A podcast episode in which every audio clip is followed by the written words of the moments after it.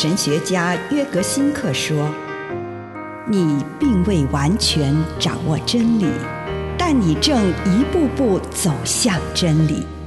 你不是真理，但真理会塑造你。你还没有到达目的地，但你将会依循着耶稣的脚踪。”抵达终点，并且有一天，你将会说：“一切都很好。”这是真的。上帝感谢你，让一切都美好。愿我们每一天都以诚实遇见上帝，遇见他人，遇见自己。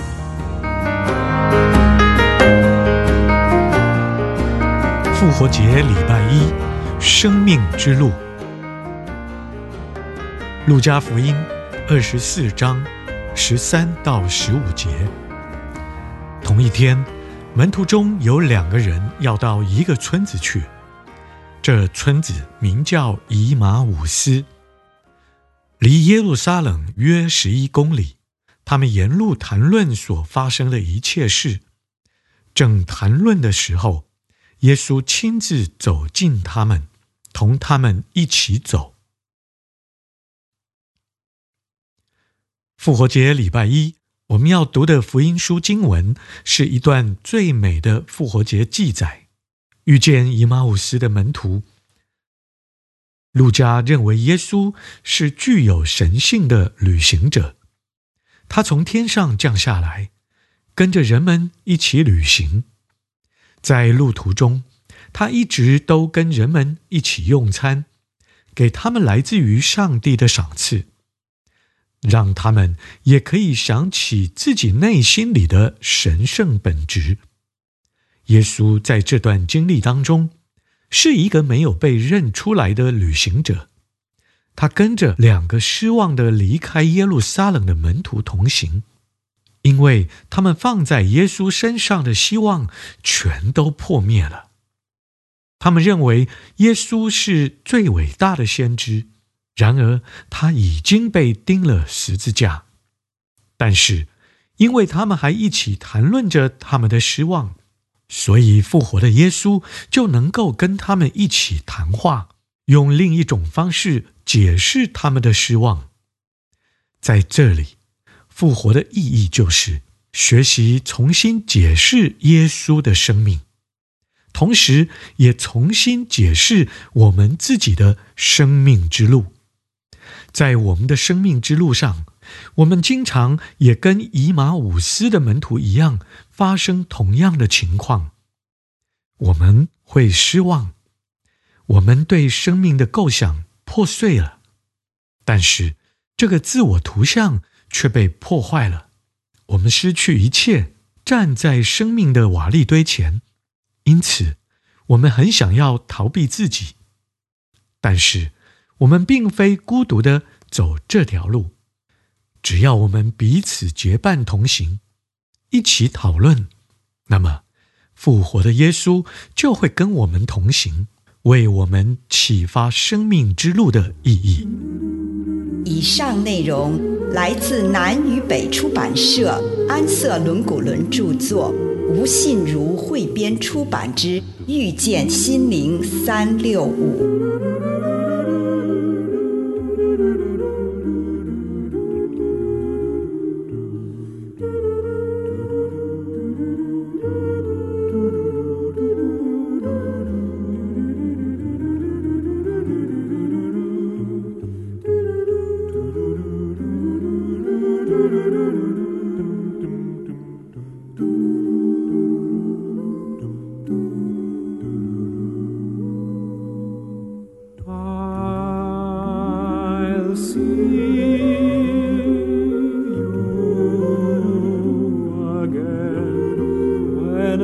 spring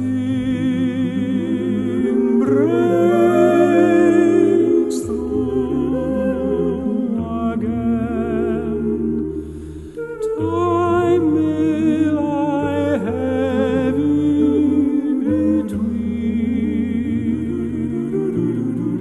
but what has been is past forget.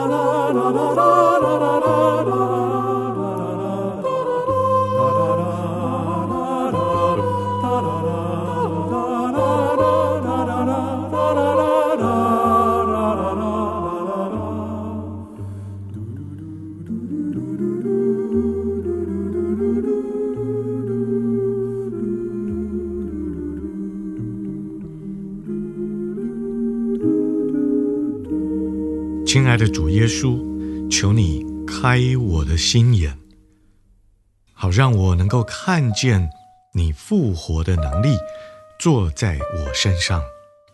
奉主耶稣的圣名，阿门。现在，请你用一点点时间，为着主在十字架上牺牲的大爱献上感恩。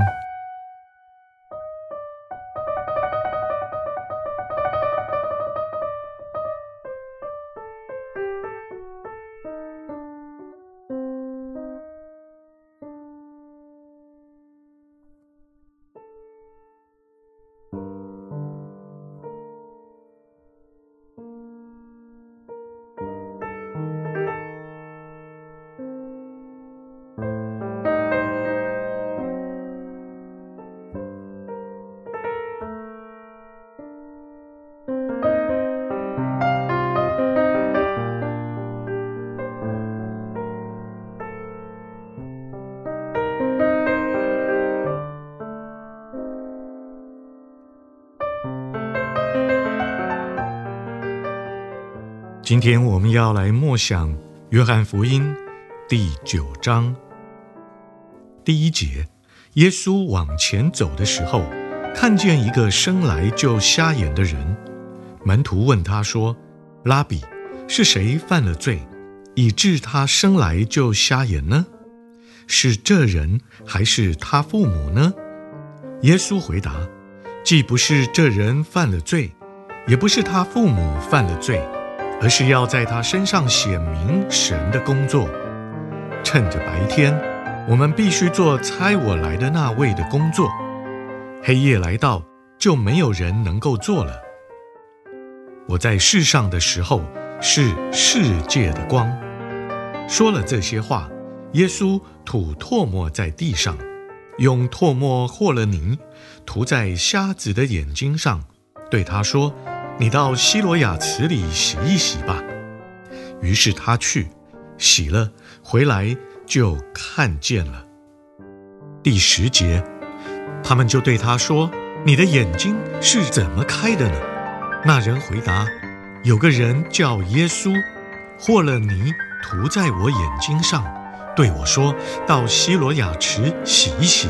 我去洗了，就看得见了。”三十节，那人说：“这可奇怪了，他开了我的眼睛，你们竟不知道他从哪里来。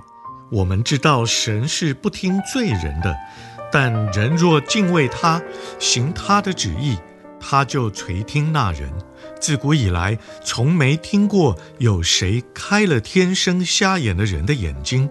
这人若不是从神那里来的，什么也不能做。”三十五节，耶稣听说他们把那人赶了出去，后来找到他，就说：“你相信人子吗？”那人回答说：“先生，谁是人子？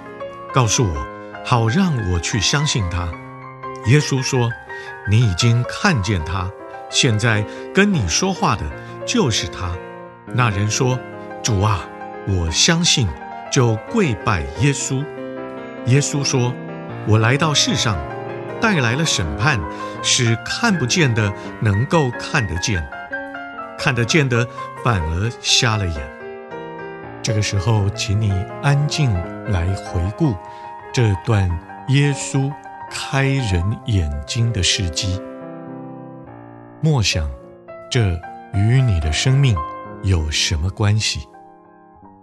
我还有什么没有看见的呢？我没有看见主吗？或是我没有看见我生命当中的缺失？或是我没有看见周围那关心我的人？或是我仍然没有看见主复活的事实。求主帮助我，也帮助你，让你心眼被打开。主是那位开人眼睛的主，叫人得以看见。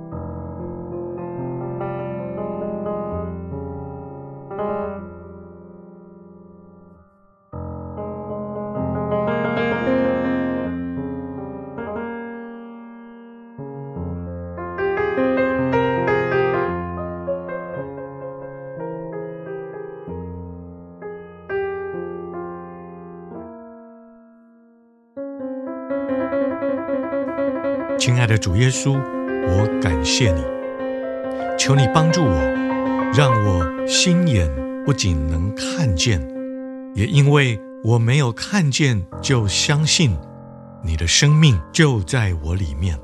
奉主耶稣的圣名，阿门。